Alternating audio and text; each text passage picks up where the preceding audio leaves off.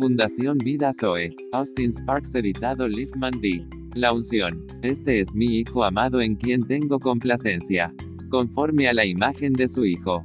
El primer objetivo del Espíritu Santo es familiarizarnos con lo que tenemos a la vista en nuestra educación espiritual, a saber, que el Padre Eterno debe revelar a Cristo en nosotros y luego, después, ponerse a formar por su Espíritu Santo y conformarnos a Cristo.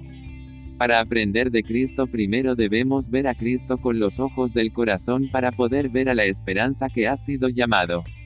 Para comenzar la marca de una vida gobernada por el Espíritu Santo es que esa vida está continuamente y cada vez más ocupada con Cristo, que Cristo se está haciendo cada vez más grande a medida que pasa el tiempo. El efecto de la obra del Espíritu Santo en nosotros es llevarnos a la orilla de un océano poderoso que llega mucho más allá de nuestro alcance, y en relación con lo que sentimos, creemos y vivimos. Oh, las profundidades, la plenitud de Cristo. Si vivimos como vive el hombre común, todavía estaremos al margen de esta vasta plenitud que es Cristo. Ahora, eso de inmediato se convierte en un desafío para nosotros antes de seguir adelante. Estas no son solo palabras. Esto no es solo retórica, esto es verdad. Preguntemos de inmediato a nuestros corazones, ¿es esto cierto en nuestro caso? ¿Es este el tipo de vida que conocemos? Estamos llegando a la desesperación en este asunto. Es decir, que estamos vislumbrando tanto lo que Cristo significa que sabemos que estamos vencidos, que estamos fuera de nuestras profundidades y que nunca abarcaremos todo esto está más allá de nosotros, mucho más allá de nosotros, y sin embargo, nos sentimos atraídos y siempre. ¿Es eso cierto en tu experiencia? Esa es la marca de una vida gobernada por el Espíritu Santo. Cristo se hace más y más grande a medida que avanzamos. Si eso es verdad, bueno, esa es la forma de vida.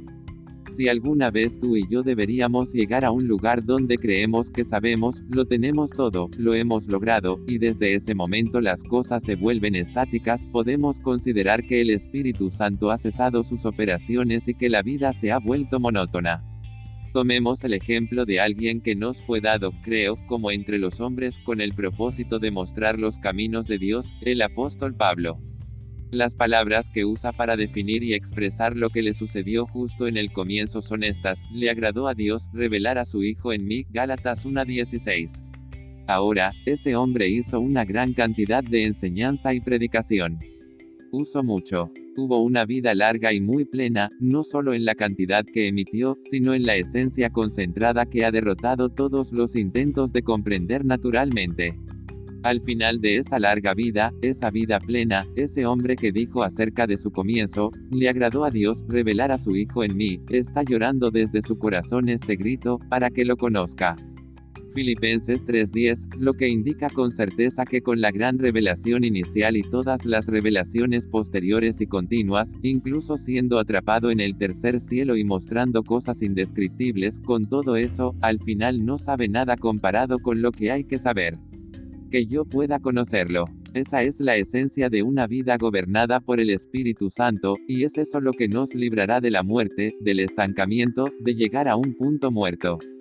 Es la obra del Espíritu en la escuela de Cristo presentar y tener a la vista a Cristo en su grandeza. Así que Dios, justo al principio, trae a Cristo, lo presenta, lo atestigua y, en efecto, dice, esto es lo que yo quiero conformarles, a esta imagen. Sí, pero luego, teniendo esta presentación o revelación celestial, comienzan las lecciones básicas. El Espíritu Santo no está satisfecho con tan solo darnos una gran presentación o revelación, Él va a comenzar un trabajo real en relación con esa presentación, y estamos bajo su mano todo el tiempo.